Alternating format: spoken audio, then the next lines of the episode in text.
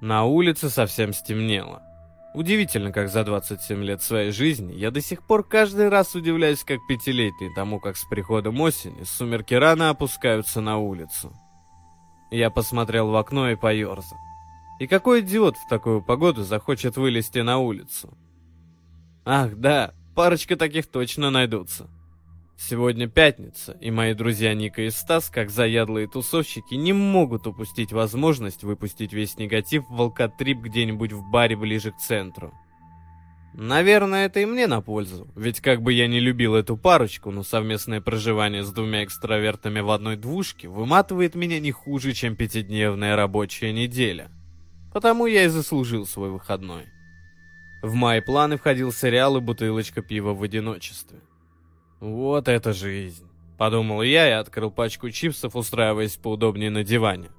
Где-то серии через три я понял, что пиво дает о себе знать, и очень нехотя я побрел к туалету.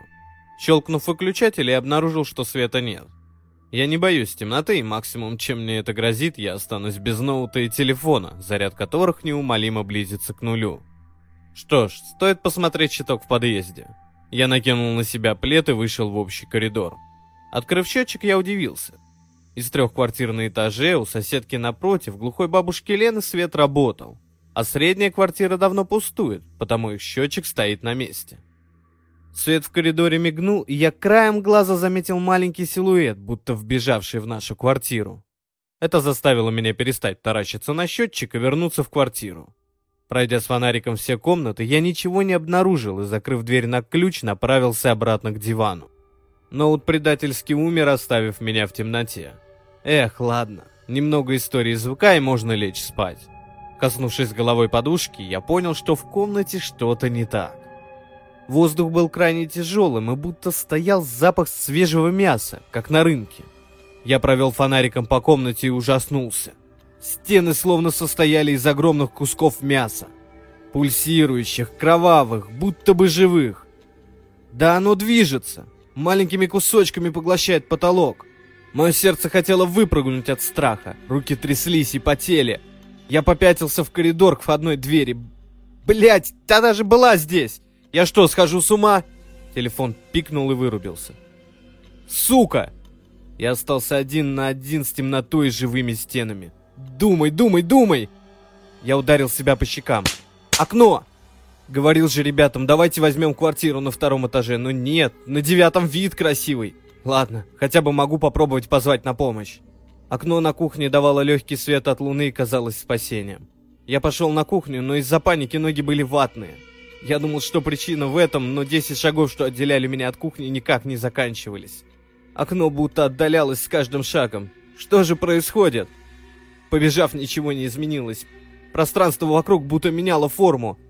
Окно в комнате еще осталось, и я на ощупь пытался найти дверь в нее. Но коридор превратился в один длинный кровавый туннель. С каждым шагом запах становился все отвратительней. Я сделал еще пару шагов, и меня вырвало не то от запаха, не то от паники. Я пошел дальше в надежде найти хоть что-то, но коридор совсем не планировал кончаться. Единственное, что остается идти. Я устал. Очень устал. Я блуждал по этому коридору по ощущениям с пару часов. Я настолько устал, что будто бы смирился и уже еле плел ноги. Вдалеке мелькнул свет. Я сначала даже не поверил глазам, насколько я привык к этой тьме. Надо бежать. Я бросился вперед и нащупал тупик. Блять, блять, блять! Меня окутала злость, и я начал руками отрывать куски этого мяса с того, что когда-то было стенами. Я рвал, рвал и чувствовал под пальцами дерево. Боже, это дверь! Руки были уже по локоть в крови и ошметках, но я продолжал рвать. Нащупал ручку и открыл дверь. Это была моя комната. Точнее, то, что от нее осталось. Там, где когда-то было окно, была стена, как и остальные поверхности, покрытые этой массой. Единственное, что осталось нетронутым, мой диван. Я забрался на него и заплакал от безысходности и усталости. Эй, Стас, давай потише, мы разбудим Мишу. Я открыл глаза и увидел вокруг свою комнату. Неужели это был сон? Ника заглянула в комнату и увидела испуганного меня. Прости, что разбудили. Я заплакал. Не думал, что когда-нибудь буду так рад видеть ее рыжие волосы и приплюснутый нос. Она испугалась и подошла обнять меня.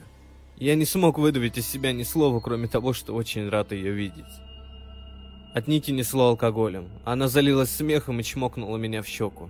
Дурилка, мы тоже тебя любим. Она выскользнула из комнаты и закрыла за собой дверь. Это был всего лишь ужасный и реалистичный сон. Я лег, но не смог сомкнуть глаз. Что-то капнуло мне на щеку. Я провел пальцем по ней.